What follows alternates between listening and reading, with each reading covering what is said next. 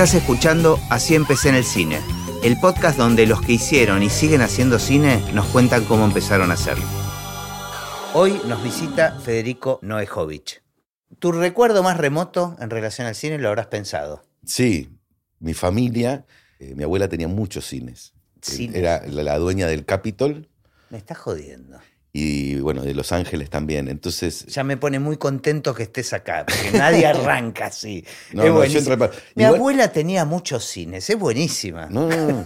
No, y, lo- y el tema que yo no empecé a trabajar en cine por mi ya vamos a llegar, ya vamos a llegar a eso, pero contame esta historia que me mata. No, mi abuela materna tenía, bueno, el Capitol era la dueña del lugar físico y de la sociedad. Ajá. Y tenía otros, sé que tenía otros cines, eh, bueno, Los Ángeles. Mirá, eh, ¿sabes la cantidad de invitados que me hablan de los, del cine de Los Ángeles acá? No, no, no. Eh, Después, obviamente, estaba mi tío ahí ocupándose de Los Ángeles. Entonces pasé, ¿Y cómo llegaron a tener eso? creo que mataron gente y se quedaron con... No, no, no, no tengo ni idea. Siempre fueron... Nunca supiste, nunca averiguaste cómo fue que... que- No, no, yo voy medio... Yo me acomodo. Yo sabía que tenía entrada gratis y ya estaba, era lo único que me importaba. Y lo bueno era que en la infancia Ajá, iba al- a Los Ángeles, claro. la veía todas las películas y estábamos con mis primos y mi, mi hermano y veíamos las películas de un lado y a veces íbamos del otro lado de la pantalla y las veíamos al revés. Espectacular. O colas, en ese momento en el cine de Los Ángeles había colas así de una cuadra para entrar y nosotros entrábamos Genial, eh, qué genial. hasta un 12, 13 años. Después ya suspendí Los Ángeles y empecé a ir al Capitol, Claro. Que era el, el que ve- veía películas más de grande. Sin ser un fanático enfermo del cine. No, de- no, eh, es que a veces incluso teniéndolo tan a mano, viste, es como que uno no, no lo puede valorizar No. eso, viste, como es, es tu vida, es lo que tenés, todo el mundo debe tener una abuela que tiene cine. Sí, sí, normal. No, cuando era chico estaba bueno el- el- ese cine. Era muy divertido con mis primos, nos divertíamos mucho. Era pasar tipo todo el día a ver una película, íbamos a otra, íbamos al, con el proyeccionista. Siempre las películas duraban un poquito más, pero lo bueno que mi abuela tenía una sociedad en, en el Capitol con los dueños de la América, del Atlas Santa Fe. O sea, Eran claro. varios socios. Entonces yo lo llamaba y la- se estrenaba una película, la iba a ver. Claro. Pero la otra semana ya tenía, o a los dos, tres días quería ver otra película. Entonces llamaba al cine, que siempre se, se pasaban entradas entre un cine y otro. Ajá. Eh, me mandaban a. Quiero ver Arma Mortal en el Claro, tenés América. acceso a todo. O sea, tuviste el videoclub antes que el videoclub. Claro, Pero el videoclub, pero con pantalla gigante. claro, con- claro. Era más importante ser el nieto de Peralta. Mi abuela se llamaba Doris Tau y se había casado con Peralta. Ajá. Eh, era más importante ser el nieto de Peralta que ser Peralta. Pues mi abuela iba a otro cine y pagaba la entrada. Claro. Y yo de cara dura era chico, le Le pedir. de la América van dos de Peralta, Claro. van cuatro de Peralta. Después los de la América le mandaban gente a ellos. Entonces yo llamaba al cine, al Capitol, y le pedía ver alguna del Atlas Santa Fe, de, de la América, de alguna de esas, de. Gran Splendid. Y, y creo que no pagué nunca entrada. Y de todas esas películas, ¿tenés alguna que sentís que te haya marcado, que sea un recuerdo así más indeleble? Me acuerdo Tron, o sea, Ajá. porque venía viendo películas de Disney, careta en el cine Los Ángeles, Claro. ver mucha cosa, el elástico de la careta, tengo el recuerdo del elástico de la careta pegándome en la cara, eh, todas esas cosas, y cuando apareció Tron me acuerdo que me voló la peluca, era como, como estar drogado sin saber lo que era estar drogado, casi. Claro. Eh, esa me, me- me gustó mucho. ¿Y repetías las películas que te, que te gustaban? Sí, y hay veces las veíamos al revés. o Claro, sea, eso que- es genial. Eso, Era como bueno, el cuerpo de Vita, ¿viste? Que bueno eso te iba a de decir. no- hemos trabajado juntos en Santa Evita Sí. y hay una escena de cuando el cadáver está ahí atrás, ¿no? Bueno, cuando empecé a buscar eh, esas locaciones. eh, Fue un viaje emocional. Recordaba todos estos pasillos. Nosotros necesitábamos todo el mundo del pasillo, del detrás de atrás, de la parte de atrás de un cine. Y era genial porque me recordaba La- mucho a eso. tenías clarísimo. ¿Te acordás que se cortabas la entrada Claro. y quedaba un taloncito cortito? En ese taloncito yo hacía dibujitos y hacía la continuación tipo animación. Y eso estaba bolsas llenas del otro lado de la pantalla, genial. me acuerdo. O sea, el cine estaba muy presente en tu vida, en tu infancia, sin embargo, nunca aparecía como una opción de... laboral. Yo eh, estaba en la secundaria, iba mucho al cine, invitaba a mucha gente, y cuando terminé, empecé a estudiar diseño gráfico, nada que ver, en, en la Universidad de Palermo. No, no, no sabía bien qué quería, sabía que era por algo del dibujo, de o arquitectura o no sé qué. Empecé a Bueno, estudiar. mencionaste, hacías dibujitos para hacer Claro. animación con los tickets. A mí me gustaba dibujar, pero en ese momento sabés dibujar y Sí, nada, sí. No, no, no podías vivir del dibujo, salvo que seas. o ar- entonces me tiré por diseño gráfico, estudié un año al pedo porque me gustó, me sirvió un montón de cosas de equilibrio, de. de- de- Bueno, de viste que al pedo no termina siendo. Todo terminó Sí. sirviendo un poco. Y después dije, esto no es lo que quiero hacer, Ujú. me quiero meter en Bellas Artes, o sea, quiero dibujar un poco más. Me metí en el examen de la Priliano Pueyrredón, que entraba en 40%, entré, y en ese momento mi mamá me dijo, che, tan- no tenía problemas económicos, digamos, Ujú. pero mi vieja en ese sentido fue, estuvo bastante bien lo que hizo. Me dijo, ¿te gusta mucho pintar los óleos? Bueno, podés trabajar para pagarte tus pincelitos y tus cosas. Pero, ¿y qué hacían tus viejos? Eh, mm, son, yo soy hijo de padres separados, se Ajá. nota, ¿no? Que no Sí, sí, te iba a decir. se nota Te- te- te iba a decir una cuando- cuadra. Sí. Eh, no, mi viejo siempre se manejó en el rubro textil, Ajá. en el 11, o en una fábrica que vendía guata. Eh, y mi vieja se casó con Juan, que es el marido, actual marido de mi mamá y padre de mis tres hermanos. Tengo tres hermanos más. Y él es abogado. No, no, teníamos un buen... Y no, no, estaba pensando más por las influencias artísticas que podía haber. ¿Y la- el- tu abuela era materna? Eh, Materna. Ah, venía por ese Bueno. lado, el, el lado más. Sí, el Más lado, del, el lado del cine. Igual mi viejo dibuja también, dibuja muy bien, a mí me gustaba, era fin de semana. Te, te lo voy a hacer más, más, más clara. Mi vieja siempre estuvo más con familia de guita y, y más acomodada. Y mi papá eh, es uruguayo, cuando se casó con mi mamá, duraron un pedo en una canasta, lo tuvieron a mi hermano, a mí, Ajá. y se separaron. Y mi viejo quedó varado acá en, Montevideo, en Buenos Aires, sin poder volver a Montevideo porque tenía dos hijos. Entonces yo pasaba los fines de semana de, siempre mi viejo algunos laburos raros tenía, o en un momento laburó en una tornillería en Campana, en Ajá. un sucucho. O- o- Era más busca tu viejo. Sí, sí, sí, sí, mucho más. Y mi vieja, entonces pasaba de Recoleta a Floresta a jugar al fútbol en la calle con mi hermano. Entonces tenía los dos extremos todo el tiempo. Y vagabundeaba mucho. A mí el tema de locaciones viene por ese lado. Mirá, mirá qué Eh, empiezo a laburar en una agencia de publicidad, Ogilvy Mather, se llamaba, que era muy sí. conocida. loco. Sí, sí. Eh, en la parte de producción gráfica, antes vos tenías que montar los avisos, eh, ponerle líneas de corte, Mm. las cosas que yo había estudiado en la carrera que dejé. Pero bueno, era un laburo. Y eran dos meses de trainee. Y al final quedé todo un año laburando ahí y no me pagaban porque no se pagaba en ese momento. Era como un trainee que eran dos meses y te ibas. Y después, te- si te querían Si contratar, te era- iba muy bien, podías seguir gratis mucho tiempo. bueno, seguí un año y pico gratis y en un momento yo me hacía el niño pobre, digamos. Ajá. Le digo, che, necesito que, si saben algún laburo Bueno, tardaste bastante en hacerte el niño. No, no, no llegaba nunca tarde, no falté nunca. Claro. Era, era como si hubiera cobrado cobraba millones de dólares. Digamos, yo tenía esa responsabilidad. Entonces digo, che, si saben de algo importante, algún laburo, de cualquier cosa, de, de cadete, de lo que sea, quiero empezar a cobrar. Si saben de algo, avísenme, le digo en, la productora. Y justo la, la chica que trabajaba conmigo, una señora que trabajaba conmigo en, en producción gráfica, me dice, tengo una amiga que se llama Laurita Castro, que trabaja con un director de cine, Eduardo Miñona, que necesitan un cadete de confianza. O sea, la productora era Eduardo Miñona, eh, Javier Del Pino y la secretaria, Laura Castro. Nada más. Necesitaban un cadete de confianza para ir a pagar el colegio de los chicos, eh, nada, hacer café. Sí. Y digo, bueno, voy a donde sea. Me citan en Ugarteche 3178. Nada, empiezo a laburar. Eduardo Miñona, un tipo, lo veo y era ya como un aura de, de tipo bueno, viste, como si fuera un padre. Eh, se sentó, me- bueno, obviamente me dieron la bienvenida, me dijo, esto vas a tener que pagar. Me dice, vení, yo te voy a explicar una cosa. Me llevó a la cocina, que era una barrita ahí en el mismo living, y me enseñó a hacer un cafecito. Y me dijo, vos aprendés esto y el resto sale solo. Nada, y era un laburo provisorio. Empecé eh, de cadete a llevar a pagar cosas, viene una película, Sol de Otoño. Perfecto. Yo no sé, cadete, era Claro. cadete, hacía fotocopias. Y Eduardo Miñona tenía esa cosa que me... ¿Qué querés hacer en esta película? ¿Cómo que quiero hacer? Y hay varias áreas, esta producción, esta dirección.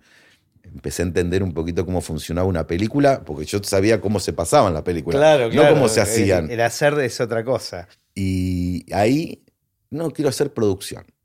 Eh, estuve en esa película, estaba, me acuerdo, Marta Parga, Alita Stantic. Hice la película de, de- en producción.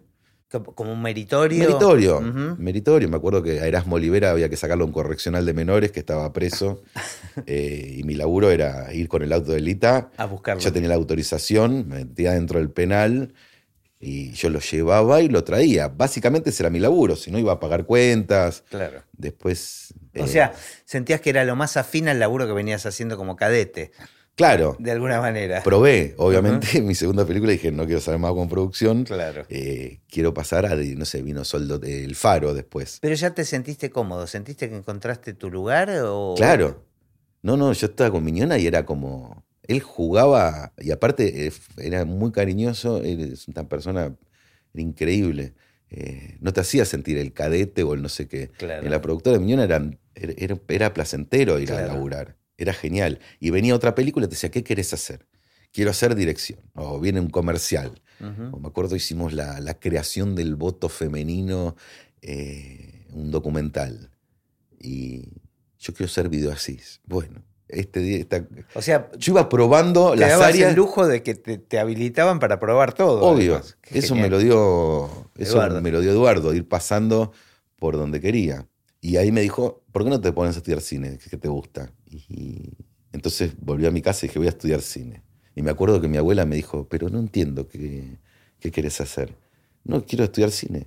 ¿Pero qué querés? Me dice, yo te pongo de boletero. Claro. Me dice, pero no, no vas a llegar a... Pero eso, eso demuestra como hasta el día de hoy los exhibidores con el mundo de los creadores no se encuentran Mi, nunca. ¿no? mi abuela que laburaba esto no entendía, me dijo, pero eso es un hobby. No, no, abuela, no quiero.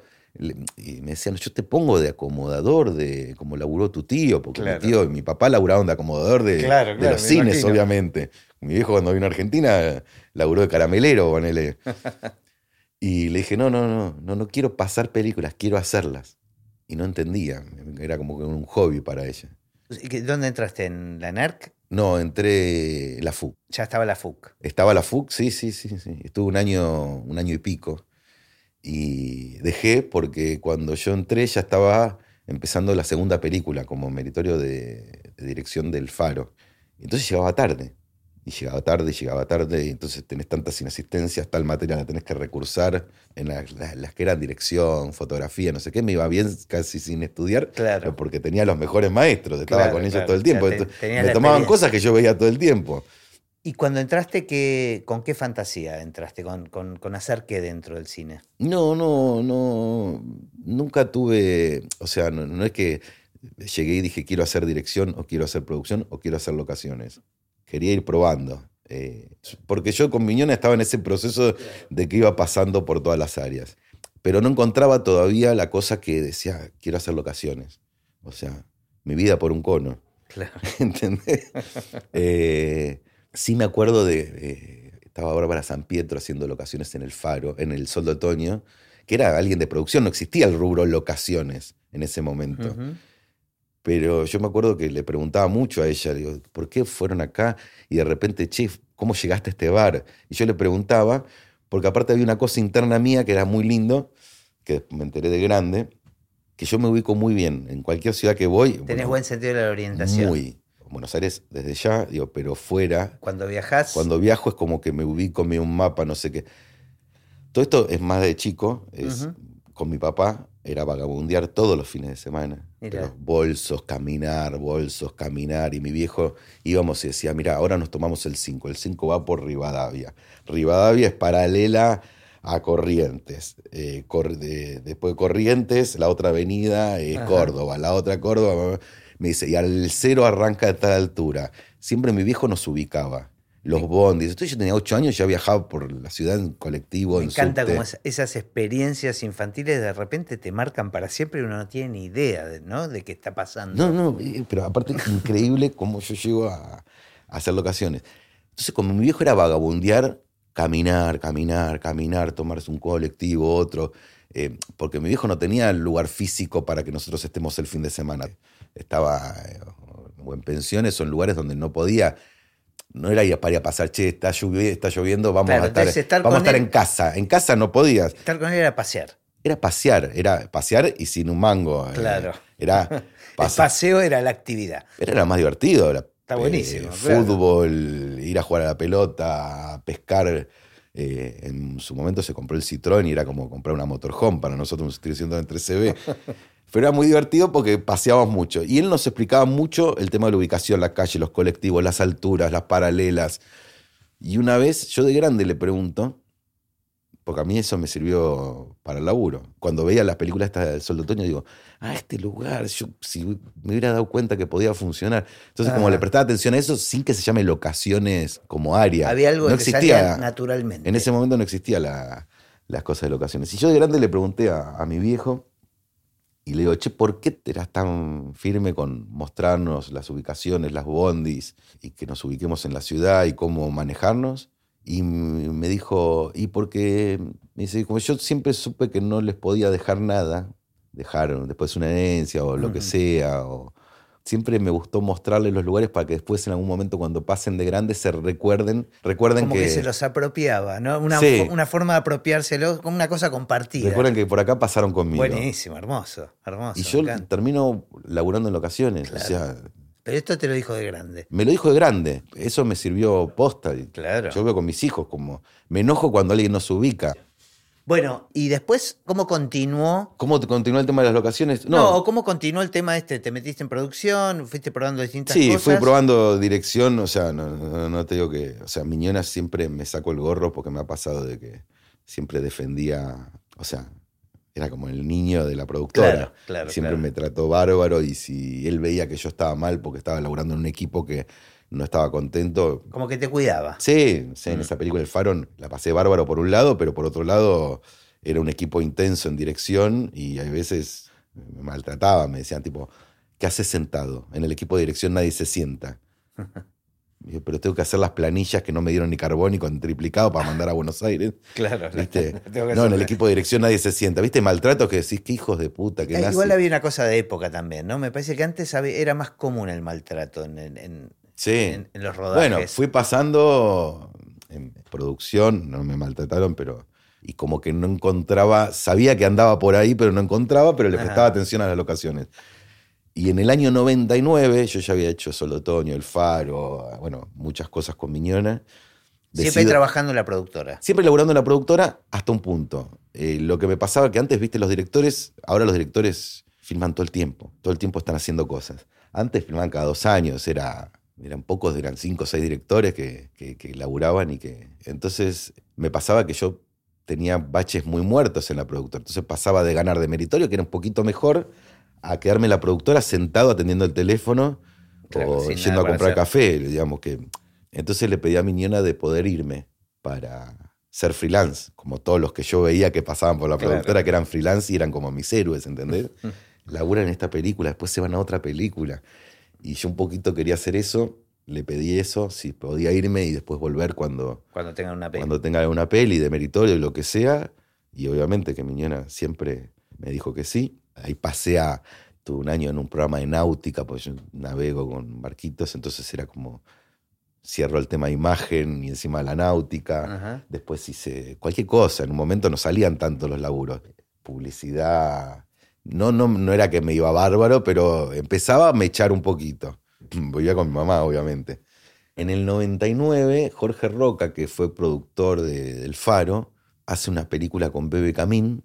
Me llamó y me dijo, quiero que hagas locaciones. Pero locaciones, solamente locaciones, no es que para el equipo de producción. Y me dijo, no, no, locaciones. Porque no, no, no se acostumbraba, bien, no había gente de, Claro. de- de locaciones. Era alguien de producción, buscaba. No, entonces nada, me empezó a. que quería hacer eso. Dije, bueno, pero yo nunca hice puntualmente locaciones. Estoy en producción, hago lo que me digan, ¿viste? Soy un soldado. Y me encantó.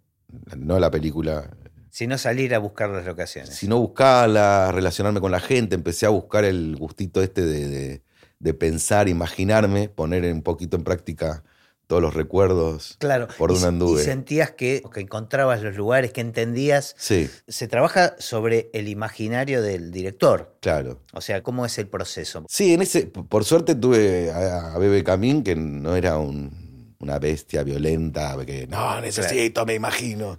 estábamos todos descubriendo el, el área locaciones como locaciones, porque acá en Argentina no, Ajá. no había, había, eran, no sé, empezamos esa película, y yo tengo recuerdo que había seis, siete personas que hacían, como que se, se Claro. dedicaron a las locaciones porque era lo que hacían en Estados Unidos. Ajá. Claro, estaba, estaba el rubro Sí, sí, en los pero- rodantes finales. Sí, y me gustó, me gustó la relación con, con el vecino, hablar con una persona, tenías que hablar con Hussein en un lado y, y con, un- con el Papa, ¿entendés? Claro. Por el otro, y de Claro. repente, y me gustaba eso, me sentía cómodo.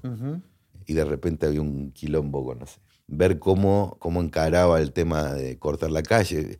Sentía como mucha angustia, por un lado, porque locaciones genera como una angustia, Ajá. porque si vos te equivocás, tenés un equipo parado de rodaje. Claro. Entonces, en ese momento laburaba con mucha angustia, pero cuando veía que estábamos con la calle cortada, no sé, y estábamos filmando, Que está, todo fluía. era qué lindo esto. Y en esta película, ¿en qué etapa te, te incorporás? ¿O cuándo empieza, empezó tu trabajo En la pre. En la pre? ¿Cómo es el proceso ahí? ¿O cómo lo fue en esta primera película? Y no, fue igual que en todas en general. Arrancar, soy de los primeros que arranca. Me leía el guion, me junté con el director, me contó que se imaginaba. Cuando lo lees primero el guion, ¿ya empezás a visualizar lugares que conoces? Sí, sí, sí, sí. Depende, con, con- hay directores con los que te sentís más cómodo, que te dejan volar más y otros que te Bueno, dejan sí. volar menos. No digo que uno sea mejor que otro. No, no, no, no. O sea, Digo, estás hablando con alguien que le pasa lo mismo porque creo que es- a todos los rubros técnicos nos pasa te más pasa, o menos no sé, igual. te, te voy a hacer dos parámetros completamente distintos. Campanella. Ujú. Campanella, él ya lo, cuando lo escribió se lo imaginó cómo lo quiere filmar. O sea, vos tenés que buscar un lugar que tiene que tener una planta de una manera tal que él pueda contarlo como lo quiere contar. Si tiene doble circulación, no tiene doble circulación. O cifrón, ¿no? Que ya lo tiene en la cabeza como lo quiere. Y después te pasa una cosa muy divertida que es, por ejemplo, laburar con Wino. Ajá. Que él tiene en la cabeza eso. El guion que está escrito va a estar mejor que lo que está escrito porque él todo el tiempo lo va cambiando, todo el tiempo lo va mejorando y siempre le va metiendo dos puntos para arriba. Como que son más abiertos a lo que pueda Sí, surgir. y de repente algo que dice que tenés que buscar blanco o una casa y vos de repente no viste una casa, viste, no sé, una pileta abandonada que cumple la función que pide el guion o la escena, pero en verdad la potencia la escena. Bueno, es un tipo que está abierto, vos le mostrás y me encantó. Y hay veces reescribe cosas En función Digo, de, lo que, de la propuesta que vos le llevas. No sé, me pasa, vi esto, digo, no, no está en el guion, pero vi esto. Eh, Si le gusta, le mete un punch, ¿viste? Y le busca la vuelta Está para que sí, inventar sí. eso. Eso está buenísimo. No digo que está bueno solo, también está bueno mechar un poquito. Sí, sí, porque con directores. los otros tal vez cuando son más, eh, cuando tienen tan claro lo que quieren, también uno aprende, ¿no? Porque de repente van para un lugar que uno no se lo imaginaba Claro. así y, y terminas aprendiendo cosas, no sé, en tu caso es conociendo lugares o haciendo una búsqueda de una manera distinta de como lo harías tal vez vos intuitivamente. Claro. No, no, todo es. Y, y cada, cada película es un mundo. Ujú. No sé. Entonces, me, me gustó esto que decías, vos tratás de leerlo en blanco, tratás de no imaginar los lugares hasta no tener la charla con el director. O hablas antes de leer el guion. No, primero yo leo el guion y yo tengo un tema, no, no, me, olvido, me olvido de un montón de cosas, salvo lugares, ¿no? Eh, entonces yo no puedo leer un pedazo, un guion, tomarme un café, irme, volverme. O sea, y tampoco me puedo sentar en la productora lleno de gente hablando y yo leyendo un guion y anotándome. Me tengo que como estar Claro. en un estudio acá, viste, con la luz justa, la temperatura justa, nada para distraerme, no puedo, nada, es como que en un lugar en blanco, un cuadernito y voy anotando. O sobre el guion, si me lo- ya no te lo más, es que impreso. Es verdad. Ahora me está costando, ahora dibujo con el arriba del iPad. Bueno, hacías eso, escribías. ¿Y qué escribís, por ejemplo? me acordaba, de- yo iba leyendo y me iba imaginando cosas que me iba acordando. De lugares. Sí, previo al director. O sea, voy haciendo como un desglosecito, por más que esté el desglose, yo necesito hacerlo, el desglose para que me quede en la cabeza. Hago el desglose y anoto, anoto, anoto, anoto, anoto, anoto, y después empiezo como a vomitar. Ya tengo un disco rígido con un archivo de varias películas. Algunas cosas me las acuerdo y las anoto, y nunca las vi en mi vida, pero sí pasé con el auto, pasé y me lo anoto para acordarme, y algunas las que tengo fotografiadas o, o estilos, no importa que después esas casas o edificios o calles no están y las hayan tirado abajo. Empiezo a tirar en el disco rígido, a armar una carpeta y empiezo como a vomitar cosas, Ideas. colores, Ah, eh, lugares, eh, todo sea- lo que me genere ideas. La relación con, con dirección de arte es fundamental, digamos. Obvio. Claro. Es Eh, tu guía espiritual. Porque el director, después, con arte, es como que vas muy Todo. de la mano con la directora de arte. Claro, claro. Eh, es genial cuando tenés mucha conexión. O hay veces estás perdido y la directora de arte es la que te agarra la mano y te, te guía y te dice, no, esto no. No, pero yo me imaginé. Y hay veces te lo compra, también pasa lo mismo. Hay directores de arte que se atan mucho a lo que ellos imaginaron y hay otros que van cambiando más tipo Wino. Claro. Eh, Y depende a veces la combinación con el director. Claro. O directora, ¿no? Me imagino como que eso, esa combinación de arte y dirección junto con vos es como un equilibrio es genial, es, Claro. es genial, digamos. y es, y es una conjunción única siempre, ¿no? En Siempre general. es A no ser que, distinto. bueno, se repitan los equipos. No, pero, tío, no sé, Campanella. Ujú. Campanella es un tipo que va muy con lo que él se imaginó. Él es como el director, el director de arte, el director de sonido, todo. Sí. Él ya lo tiene armado en la cabeza, o Damián. Ya lo tiene armado. No, no podés salir mucho de ese. Pero de repente Wino con un director de arte o Wino con otro director de arte. eh, Son mundos distintos. son mundos distintos. Él es un, digamos, va, para adelante. Claro, pero la verdad que no trabajé nunca con él, pero me imagino que es eso, que toma las propuestas que le van llegando, ¿no? Que, que él- trabaja sobre, sobre eso, material vivo, digamos. Claro, si a él le gusta, le, le va a encantar y te lo va a decir. Y si no le gusta, hay veces de una manera media bestia, pero bueno, te yo estoy dice, acostumbrado claro, y yo claro, también soy medio así. Claro. Eh, lo pongo bastante en referencia porque me, me divierte. Termino de cama cuando termino. pero, pero después combinás con un director de arte con otro. Claro. eh, no sé. Bueno, últimamente estuve hablando mucho con Meche Alfonsín. Ajá. Y es, es, un, es un reloj suizo. O sea, Es más no te deja salir Mm. de lo que ella tiene en la cabeza, pero ella mira mucho lo que vos le. Estos delirios que yo a veces. mm, Che, se me ocurrió, me pasó en la última película, hicimos una película que todavía no se estrenó, con Suar, de que yo en mi, mi cosa desprolija y desordenada de vomitar lugares, Ajá. tres meses antes de empezar la película, en una reunión, aparecí, no sé, muestro algo. Y me hizo así, lo guardó en el disco rígido de ella, de su cabeza, y lo tenía. Y en un momento en la película pasamos dos meses, estábamos por filmar, buscando esto, buscando lo otro, y, Ella se acordó. y ella se acordó, o sea que es el relojito suizo, pero agarra, digamos, Claro, está buenísimo. y, te ayuda a... Y yo estaba trabado, como que no, la no le encontraba la vuelta a qué era lo que tenía que encontrar. No, no me aparecía. Y sabés que mencionaste algo que me produjo mucha curiosidad. O sea, vos vas paseando, vas manejando por la calle o caminando por la calle y en general vivís como en un modo... Locaciones. este, ¿Locaciones? sí, O sea, estás mirando todo, todo el tiempo. todo el tiempo. Estás viendo como, aparte las ciudades van, van mutando, ¿no? Esto que decías, la- hay casas que se tiran abajo, restaurantes que se transforman. Vos estás viendo todo, todo te sirve. Todo estoy mirando. O sea, en general no estoy sacando fotos todo el tiempo. Ah, eso te iba a preguntar, no haces registro. Tengo ahora con el celular, hay veces fácil. tiro alguna fotito como para acordarme, pero, pero si me entró en la cabeza es porque pasé y, algo me, me- Te llamó la me atención. llamó la atención y como guardé el disco rígido del tema de la ubicación, de dónde quedaba, todo eso. Hay películas y películas. eh, Claro, todos los universos son posibles porque no sabes qué te, qué te van a pedir, claro. Con Bruno Estañaro. Claro. Ocupas y el, no sé, el gallo para Esculapio 1, que era completamente distinto a mi mundo real, Claro. digamos, de, de- de mi vida. Y de repente tenías que, que conseguir entrar a filmar ahí, que no, no pase nada, conocer gente nueva. Y aparte sos un poco un psicólogo, porque no lo digo por lo de Ocupas, digo, lo digo en general, en cualquier locación. Encontrás un lugar que está buenísimo y el dueño es un hijo de puta. Claro, tenés que convencer a la gente primero que te lo alquilen, Entonces digamos. es medio político, ¿entendés? El otro día justo... ¿Ese me- trabajo lo haces vos? Sí. O sea, no estoy yo, digamos, Tenés yo un solo. equipo. Ahora, ahora le podemos charlar de, de cómo funciona tu equipo, pero en general encontraste un lugar que te sirve, pero que no es un lugar que habitualmente o que jamás se utilizó. Filmaron. Claro, jamás filmaron. Tenés que convencer a un señor que no tiene idea que le van a entrar 70, 80, 100 personas, Claro. que le van a dar vuelta a todo, que le van a comer su comida, que le van a usar su baño. Eh, yo empecé a hacer, hice el- toda la previa y que estábamos a punto de filmar, ahí Juancito. Eh, y para mí era laburar con Héctor Olivera, Aries Cinematográfica, digo. Laburé con, con Coppola, con, ¿viste? con Claro, este, sí, con el otro. sí, digo, sí, obvio, me obvio. faltaba un viejo director de cine argentino. Y nada, hicimos toda la búsqueda y me decía él, pasame a buscar. Y me da un, BM viejo. Me dice, ahora vas a manejar vos. Te voy a llevar a conocer un Buenos Aires. Yo lo miraba y digo, ¿qué le pasa a esto? Entonces, no, me- y me gusta esa casa porque no sé qué. Bueno, iba a preguntar. No, no me interesa. No me interesa en la película, ni que vengan a filmar. eh, no me que interesa. tocaran el timbre. Sí, así. sí, yo tocaba el timbre, no me interesa ni la plata, no, no, te agradezco mucho, pero no. Y vos ya lo lees cuando sabés que, que no, no hay negociación, no, no hay negociación, Sí, o sea, sí, no sí. le sirve, no le, no quiere, no sé.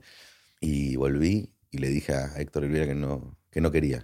Me dijo, ¿cómo que no quiere?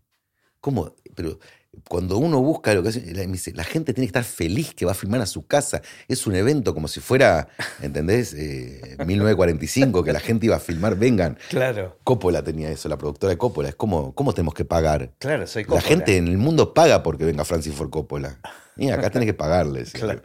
Entonces me, me- me hacía esto Héctor Olivera. Y yo me sentí un pelotudo, le digo, pero no, la gente no quiere, no es así, ya cambió el mundo. Y me pasó después de mucho tiempo en una publicidad, necesitaba el departamento de Héctor Olivera. Y lo llamé.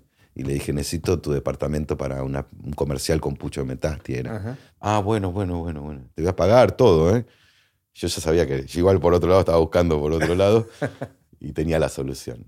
Y al tiempo me llama y me dice, no, no, prefiero que no porque tengo problemas con mi mujer. Le digo, ¿viste? ¿Te acuerdas lo que me, yo te decía cuando No hice tu película? No es tan fácil. No es tan fácil. Hay gente que no quiere filmar, ¿viste? Vos no querés filmar en tu casa. Te molesta. Bueno, es lo que pasaba. Entonces, ¿cómo encaras esas No, mira, primero cada vez menos la gente ve un camión y es como ve un camión en la calle y o sea, lo que veo, lo que noto en este tiempo es que cada vez es más difícil hacer locaciones en el sentido que vos pedís un permiso municipal, mentira, te Basset, pagás, eh, o si es una película también estás con cultura apoyando con todos los permisos y toda esta movida. Haces toda la movida, estacionás, pagás, no sé qué, y salta el vecino que te está buscando la quinta pata al gato para sacarte un mango. Claro. O sea, todos quieren garroñar o hacer quilombo. Mm. eh, de que le moleste el camión en la puerta. ¿Qué te hizo el camión? O sea, es una calle, la vereda no es Claro, tuya. Claro. Eh, está bien, hay que ser educado porque muchos de los equipos de rodaje les chupa un huevo, empiezan a limpiar el mate en el. Sí, y es una invasión de gente, digo.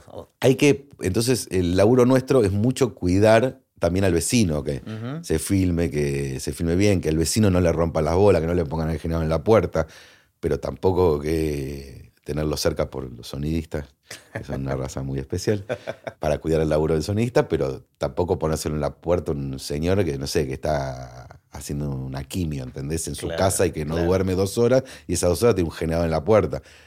Nunca puedes contentar a todos. Eh, Obviamente. entonces está difícil, para mí está cada vez más difícil. Hay actores para mí o directores que cuando vas a filmar todavía queda un poquito de esa cosa que cuando es una película con Suar o con Darín, la es más fácil todo. te juro por Dios, Mirá qué loco. es Mm. como que no, no hay nadie que no los quiera. Que vos me decís Darín, una película con Darín o con Suar y sabes que las locaciones vas a conseguir muchas más locaciones de lo normal y son actores completamente distintos, Sí, pero sí, tienen sí. una energía, una buena onda y, y cuando vienen es una fiesta que parece que estás jugando. Claro, y a la gente le, gusta, le gusta eso. Estábamos en el proceso, lees, vos te imaginás, anotás, después te juntás con dirección, eh, vos le haces una devolución del guion, te cuentas sus ideas. ¿Cómo sigue el proceso? Sí, empiezo con, con la lectura de guion solo. Yo necesito leerlo solo, tranquilo, y de un tirón, no leerlo en partes. Empiezo a tirar como ideas, a anotar, tipo almacenero, empiezo a anotar cositas, eh, lugares que me generaron alguna sensación. Me junto con el director y el director de arte. La ideal sería encontrarte con la directora de arte y el director a la vez, como para que Que a veces ellos te guíen, porque tal vez me estoy imaginando Star Wars y es la película de Mingo Negro contra los fantasmas. Eh, Y ahí ya les mostrás fotos, mm, ya depende de la confianza, pero en general, en general, primero tengo un encuentro con ellos antes de empezar a mostrar cosas de qué es lo que se imaginan ellos. Eh, entonces yo sigo anotando, sigo anotando y empiezo a. Por, por qué lado quiere la película, la directora de arte, de- depende de la directora de arte, si, tiene mucha conexión con el director, va a ser un laburo más en conjunto. Después te pasa como con otros directores, que como que ellos te dicen lo que quieren y después el director de arte tiene que ambientar lo que... Pero no funciona así la- la lógica. La lógica es que se labure en conjunto los tres. Y después salís a buscar las Sí, locaciones. si puedo, me tomo unos días de empezar a separar un poquito de color para no salir a la calle, eh, al cohete, a recorrer o buscar, busco en el archivo un poco de material. eh, ¿Y eso lo haces solo? ¿Lo, haces con solo. tu equipo? No, no, eso, eso es un laburo que puedo hacer solo. Si ya estoy con el equipo, obviamente Claro. que cuanto más personas, más disco rígido Obvio. y más ojos hay para, para separar archivos. Y le separás, tipo, casa Pirulito, eh, barrio para Pirulito, eh, eh, como locaciones importantes en la película y tirás con un poquito de color para mostrarle y decir, vamos por acá o vamos por acá. Claro, claro. Para Una- no salir al. Una primera idea. Una digamos. primera idea. No- no- siempre aclaro que no es lo que estoy mostrando que va a estar, porque tal vez esa casa no está más Claro. o ese lugar no está más. Pero ya te, te vas aproximando a entenderle el lenguaje. Y te ahorra Claro. semanas de estar en la calle. Cuando salís a buscar, salís con los directores o con, con la, No, primero. con, con la dirección de arte. Sí. No, en principio, primero eh, hago esa separación. Después, lo que hacemos es, yo empiezo a salir a la calle, empiezo a ver. Antes vos laburabas en la previa, gustaban locaciones y decían, bueno, eh, cuando hay, ya hay locaciones que le gusta al director de foto y a la directora de arte, Ah, porque ese es otro, ¿no? El director de fotografía también. Importante. Sí, sí, tenés que sumar a todos. Ahí haces visitas de director, que es, vas a ver, de- para la casa de un personaje, vas a ver las dos que más te gustan, o las tres que más te gustan. Y esas ya las tenés apalabradas vos. Obvio. O sea, a ese punto ya está más o menos apalabrado. Claro, es que un va a ser tanto trabajo tiempo. previo antes de ese, de ese momento donde vas con todo el, el equipo a verlo, ya estuviste laburando un buen rato. Claro. Y vos tenés que. eh, No le vas a poner la misma importancia. Le trato de poner el mismo amor a todo, pero Sí. de repente entro a una casa, empiezo a sacar fotos y digo, esto no funciona. Termino de sacar fotos, beso, trato de ser lo más educado, te aviso si sí, no. Dejo dos semanas, llamo y digo que no. Claro. Pero cuando veo que hay buena onda y que el lugar está bueno y que no sé qué, ahí a- un colchón de amor un poquito más grande Claro. y ya empiezo a tener como una relación con las casas que, las casas, edificios, oficinas, sí, lo que sea, eh, para después llevarlo al director y que a la directora de arte y al director de fotografía, porque tal vez le gusta a la directora de arte, pero el director de fotografía tiene los techos muy bajos, no puede iluminar, está en un piso 25, eh, tenés que laburar. Tengo que defender a mi gremio, ¿no? También. Los Claro. también, ¿no? Claro. Vivimos puteando por las locaciones. Claro, claro. Lo que pasa es que me- me- a mí me pasó película urbana, que quiero una película urbana que salga, que vea así, que se vea el Congreso, que se vea no sé qué. Y el sonidista me quería matar, ¿entendés? Y me querían matar. Claro. Y le digo, pero ¿cómo hago? Explícame, el director quiere, y la directora de arte quiere que sea una película urbana, que salga a la calle, que ¿Cómo estén en el medio del quilombo. todos, ¿no? Claro. Me acuerdo en el Aura, por ejemplo, con, en sonido. eh, vamos un día, hacemos una visita de director con Bieniski. Nada, nos vamos como un scouting previo de director, que hay una nevada. Ya Bieniski estaba harto de, de llegar y que esté todo nevado. Digo, parecía Fargo, la película Fargo.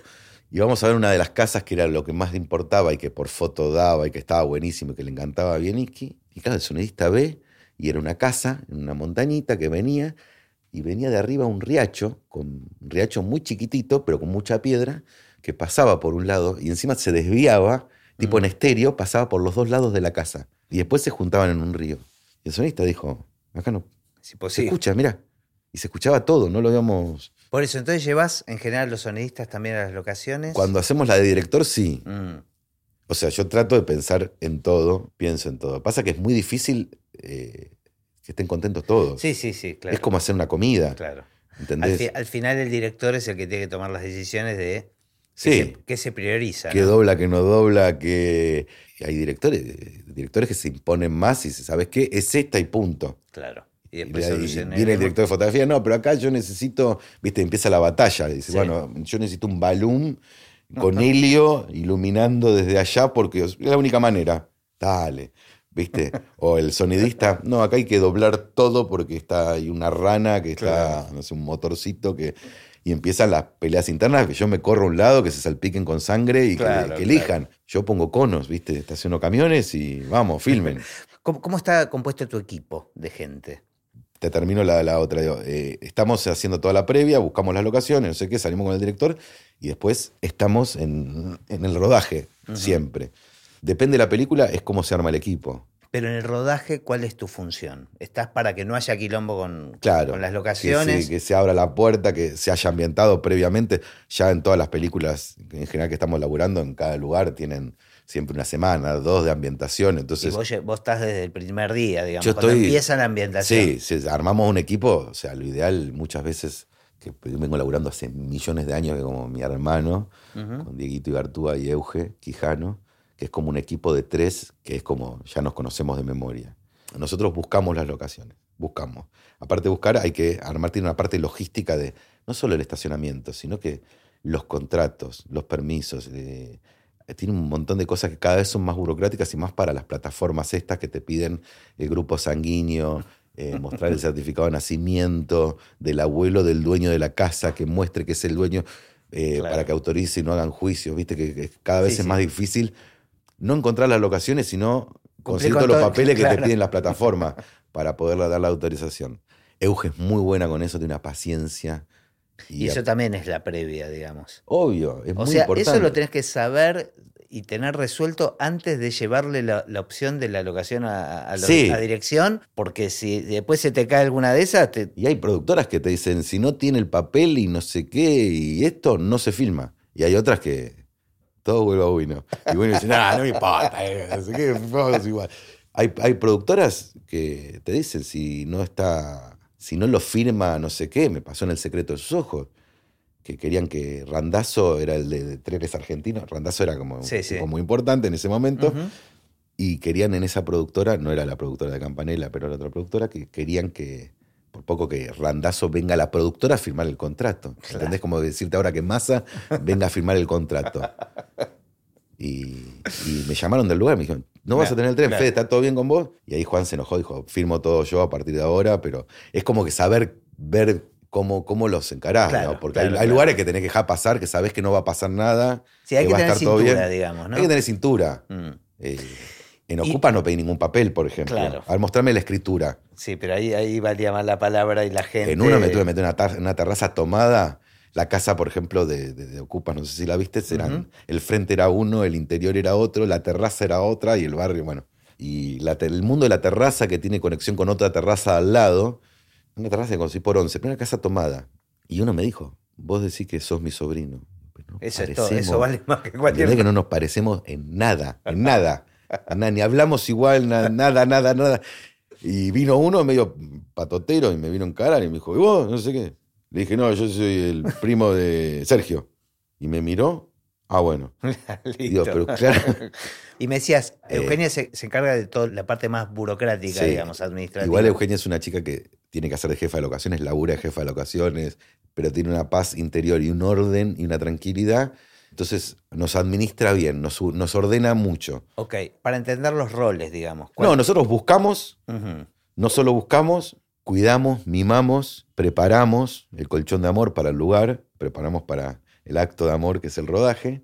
Después eh, toda la parte de negociación y contratos. Nosotros, y cuando nosotros tenemos, con, con, Diego, tenemos ya todo más negociado, más cerrado de palabras, y bueno, esto va a salir 10 pesos por tantos días, si me paso te pago tanto, si son tantas horas te pago tanto, y está armado, ahí agarra, entra Eugenia. Y Eugenia le, le mete la formalidad. No solo eso, sino que nosotros creamos, vamos por la calle, empezamos esta calle, esta calle, acá cortamos, acá no sé qué, y se lo pasamos y Eugenia genera todo el permiso municipal.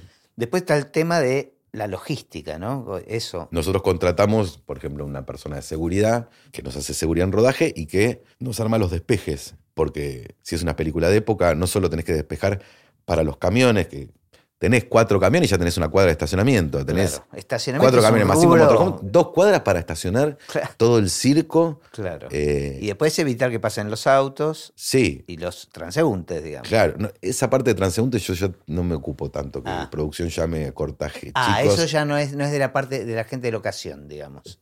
Podría tomarlo. Yo no lo tomo, porque ya bastante tengo con, con el tema. Y después, si tenés una película de época, despejar por cuadra, porque vos tenés no puede haber autos estacionados, te toca películas, no sé, Santa Evita hicimos juntos. Eh, Santa Evita era cuatro o cinco cuadras de despejes. Dos, tres para el parking y dos, tres siempre de cuadro. en, qué consiste el despeje? Tenés que hablar. Despejes, tenés que. Días antes, vos cada calle tiene su historia. Vos, vos sabés que esta calle, si vas a la noche no hay nadie. Diego, por ejemplo, es un experto en eso. Es como, en esa locación, yo paso la noche y el tipo pasa, investiga nunca quedan autos, quedan cuatro autos que uno es de un no sé qué, entonces mandamos despeje O sea, en el disco rígido no solo tenés la imagen de los lugares, sino estas situaciones también tenés que tener en cuenta. Cuando vos De estás. vi- todo. es- es- o sea, son muchas cosas que uno está mirando cuando, cuando imaginás las locaciones. Pero por eso mismo, para mí eh, es increíble. digo, Diego tiene una cosa que, que yo no la tengo, una facilidad para parte de la logística y él cuanto más quilombo es, más desafío, más le divierte. A mí tal vez me gusta estar más con la relación con la locación, con Claro, búsqueda. ahí tam- eso también estaba pensado. Tenés que manejar ese equilibrio entre la psicología con el locador y con el locatario, digamos. Pero, ¿No? Con el eh, equipo de filmación y contener al que le están, le están dando vuelta a la Para casa. hacer locaciones tenés que como ser un poco de psicología, un poco hacer de teatro, escuela de teatro, que te hagan escuela de teatro, porque tenés que transar con Hitler y con, con Gandhi a la Claro, vez, claro. ¿entendés? En la misma cuadra o en la misma película. Y de repente tenés películas que la pasás genial, que todas las locaciones son divinas Que fluye. y que fluyen y que terminás. Yo en general a los lugares que vamos a filmar, eh, volvemos o tengo relación o no quedé... Pero hay lugares que yo no quiero, que, que fue un desgaste mental. Y hay películas que tal vez, no, no sé, fueron a fiesta y la película tal vez no anduvo bien. Y, Claro. y Sí, fue sí, un placer. bueno, Vos me decís, ocupa, ¿la pasaste bien? No, no la pasé bien. En Santa Evita, que hicimos juntos, fuimos a golpear la puerta de la CGT. Ujú. ¿Entendés? Y vos decís, acá me van a comer crudo. ¿Viste? Porque uno piensa, ve los diarios y no sé qué, Sí, tipo Los Soprano. Nada, me agarra Daer. Sí, yo la leí, la no sé qué. Divinos. Me mandaron la carta enseguida, reunión con Daer. Daer me dice, che, yo leí el libro este, es muy bueno, es un libro antiperonista. Y bueno, justo en la serie no es una cosa tan política, sino es más un policial del cuerpo de Eva. No, no, yo no voy a poner ninguna traba. Vengan y filmen. Bueno, ¿y cuánto les pagamos por...? No, no, nada. Mirá. ¿Cómo nada? No, yo tengo gente, no sé qué, le voy a dar franco. O sea, Claro, todo. y vos, fluye. vos que pensás que eso iba a ser complicado, fue un laburo en equipo con ellos y nosotros que fue hermoso, pero yo no soy cero político. Y yo paso por la CGT y paso a tomar unos mates. Claro. a tomar un café con ellos. amigo.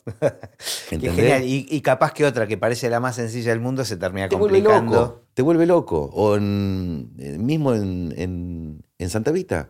O sea, no hay mucha ciencia. Cuando las películas tienen, no sé, presidencia, Casa Rosada, Palacios, hay contado con la mano. ¿Sabes? Claro. Vas a ir al Círculo Militar, a el de Estancia Abril, al. Centro Naval, al Círculo Militar. Tenés unos cuantos, pero sabes que los lugares que te sirven para no matar arte, que sean lugares pelados, sino que tengan una, una guacería, una cosa que se puedan agarrar, son contados. Y de repente el tema de, de- de Evita, eh, un- no era un libro antiperonista como supuestamente, eh, era un libro, Sí, sí. era más un eso policial. En el centro naval es como que autorizaron, fuimos de scouting, estaba todo ya cocinado y estábamos a punto de filmar y uno cayó en la mesa redonda del centro naval y cayó, dijo, che, pará, evita acá, no, porque no sé qué. Pudrió todo. Y se pudrió todo, casi no. O sea, Diego, Diego tuvo la habilidad y la reflotaron. Ah, pero, pero se caía Claro. con ya visita técnica, scouting técnico. Y en el círculo militar, sabiendo que el círculo militar, eh, viste, la entendieron y dijeron, bueno, hacemos como si fuera el Congreso de la Nación, no sé qué, y abrieron la cabeza y salió. Y fue un placer laburar ahí. O sea, hacer locaciones tenés que contar con muchas herramientas. De la actuación, de- Sí. del teatro, de la psicología, Ajá. de la paciencia, del poco tiempo, porque nunca hay tiempo. Y otra herramienta que nosotros a veces podemos usar, que yo trato de no usarla, Ujú. Hay representantes de locaciones. Mira.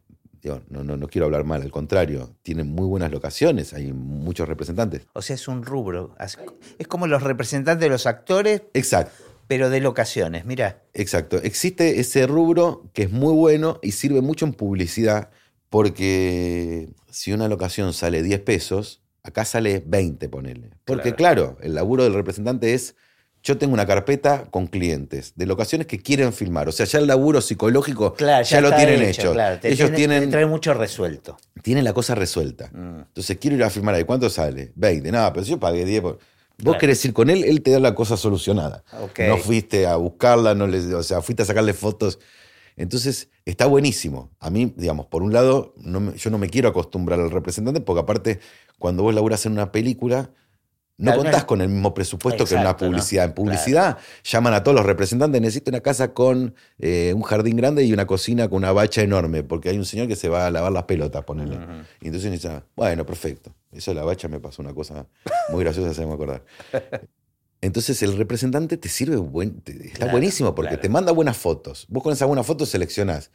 Ya tiene todo el laburo hecho, pero tenés que pagar ese servicio. Es como un llave en mano, digamos, ¿no? Como, Es claro, un Airbnb. Claro, claro, claro. Andá, tomate. Antes no había Airbnb. Claro. Mi vieja se iba unos días antes a. A buscar este, dónde alquilar. a- se iba, hacía un viajecito, miraba casa, hablaba con inmobiliaria, con uno, con otro. Acá te llega ya Claro. el precio, la Que foto. está bueno, pero no Está siempre, buenísimo. no siempre es este, accesible. Pero si yo pongo todas casas de representantes, En- en una también quedo como un boludo, porque decir, ¿para qué me contrataron a mí? Claro. si yo no salía a buscar. Hay cosas que solamente tienen, hay casas puntuales que están buenísimas. Mm. Y hay algunos representantes y hay unos que son muy buenos. Bueno, eh, tenés tenés unos cuantos. Pero me, me gusta, me, gu- me gusta ir. Para en- mí no es un enemigo, un no, no, representante. no, está claro, está claro. Pero es, Pero a es- veces me dicen, nunca me llamas. Y yo en sí, general no. estoy en película, cuando estoy en una publicidad que, es más que fácil. es más rápido y que no le importa si tiene que pagar 10 o 20, yo en una película tengo que filmar 40, 50 días, o una serie 100 días. A mí me gusta porque yo pertenezco al mundo donde vos terminaste, yo empiezo, ¿viste? Claro. O sea, no conozco nada de la previa o del rodaje, digamos, conozco muy poco. Creo que casi ese desconocimiento es lo que me llevó a hacer este podcast para, para ir aprendiendo y entendiendo. Pero voy descubriendo como, como muchos rubros o subrubros que son fundamentales, que son importantes en el cine y, y me encanta, me encanta ir descubriendo como, Sí. como estos pequeños mundos este, aledaños, digamos, ¿no? de, que tiene el cine. Bueno, ¿y en qué momento termina tu actividad? Puntualmente. ¿El último día de rodaje? O sea, No, estás- eh, depende ca- cada vez, cada vez más cerca, siempre cada vez más cerca. Antes tenías dos semanas de cierre. Locaciones termina cuando se entregó con Moño los lugares. Nosotros a medida que vamos filmando, gracias a- también al equipo, a Euge, Diego, eh, que ellos, ellos son muy ordenados, muy ordenados. Eh, vamos cerrando cosas. O sea, a medida que vamos terminando de filmar, van terminando de arte, tiene que volver a la normalidad porque pintó de un color, hizo alguna ambientación, vuelve a la normalidad, vamos entregando lugares, pero siempre te Ah, queda... o sea, se fue el rodaje y ustedes y se tal vez sigue, tal vez sigue una semana más, tres días más.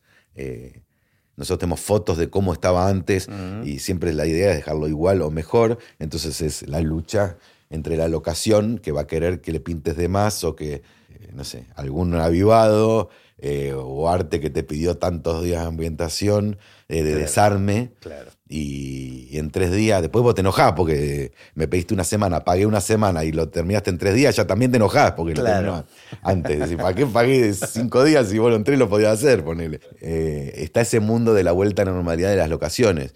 Cuando no hay tanta vuelta, no, no tenés tanto cierre, pero siempre con una semana, dos con toda la furia. Pero la realidad es que no cerramos todos. Cuando termina una película siempre se queda uno cerrando administrativamente, falta rendir cosas, eh, entregar cheques en garantía o, o algunas cosas y siempre, Me dijiste que te recuerde Uy, una sí. anécdota en particular con una bacha. sí, Luis Ortega. Estamos haciendo historias de un clan genial. Yo la pasé muy bien siempre con, hice historias de un clan y el ángel con. Luis.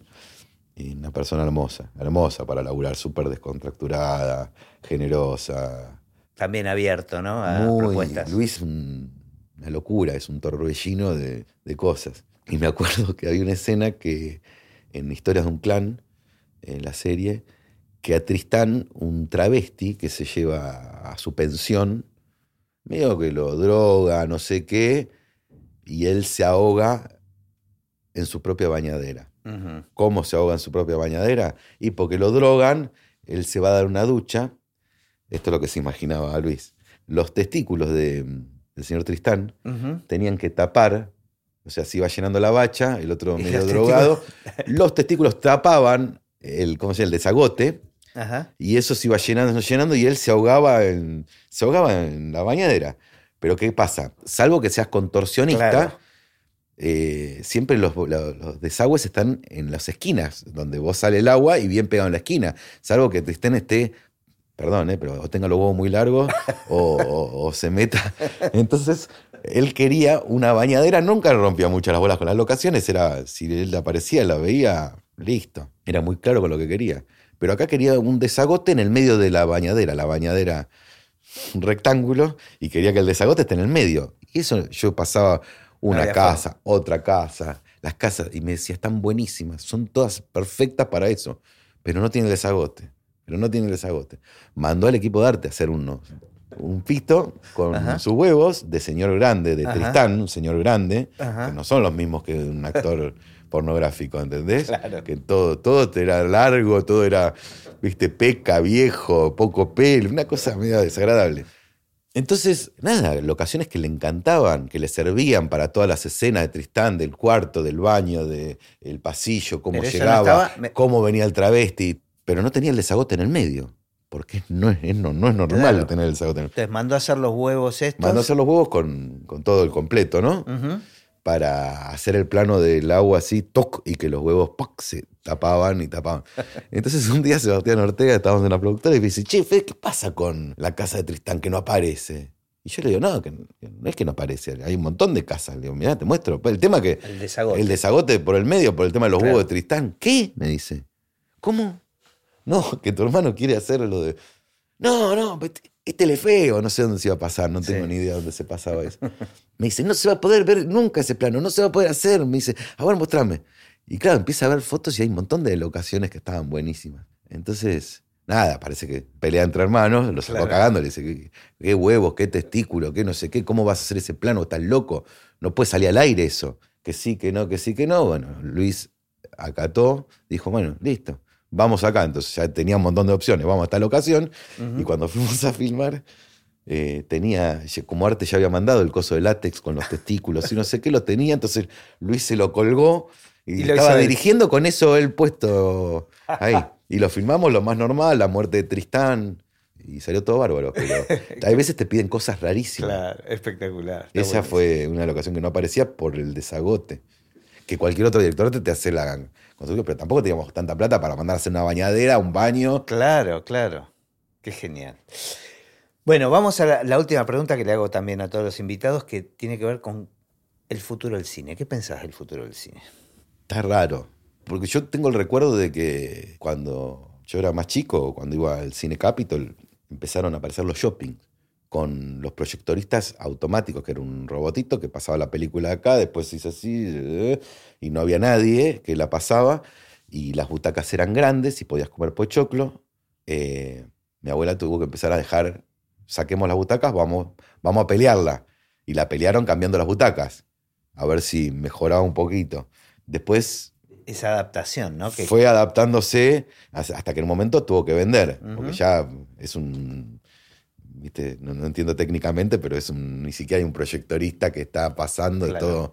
Y se fue cambiando y, y se muere el cine, ¿no? Que cambia, bueno, y fue cambiando. Yo cuando sentí que empezó como a bajar un poquito el, que estaba por empezar a bajar el nivel de película, empezó las plataformas que decís, ¿cómo nos va a aparecer?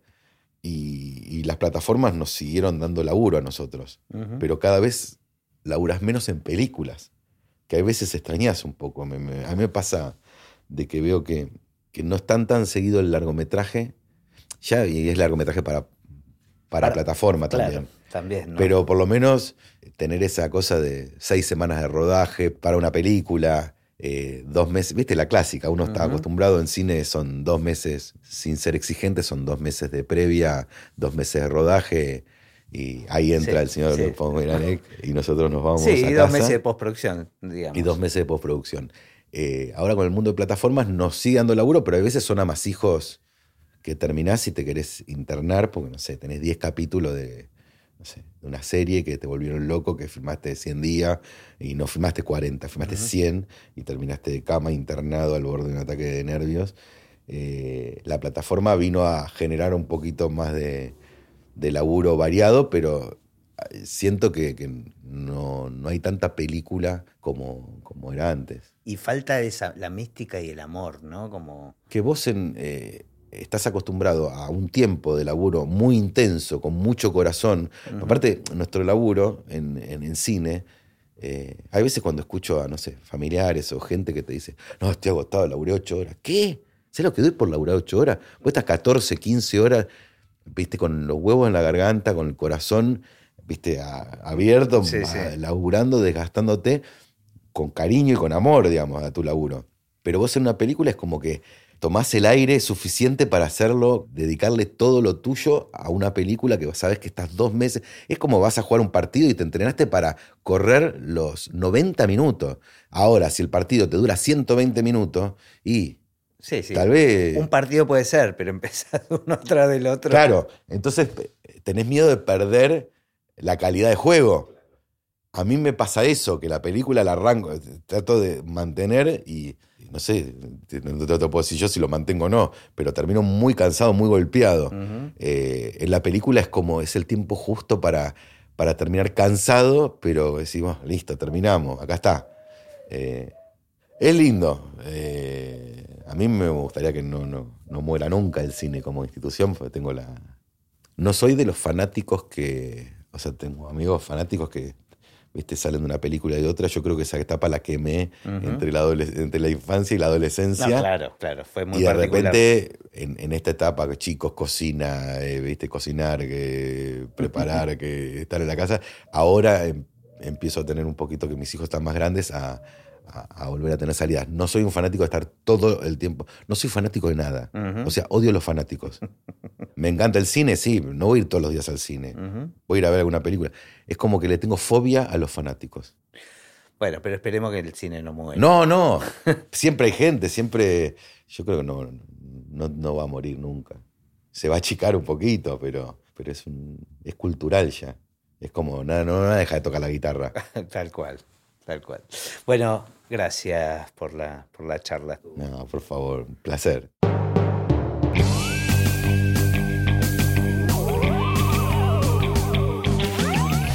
Y así terminó esta conversación de Así empecé en el cine. Mi nombre es Gustavo Pomeranek y espero que la hayan disfrutado al menos un poco de todo lo que disfruté yo. Recuerden que se pueden suscribir para escuchar todos los episodios que vamos subiendo en asíempecenelcine.com. También nos pueden buscar en Apple Podcasts, en Spotify o en cualquier otra aplicación de podcast. Los espero en el próximo. Chao.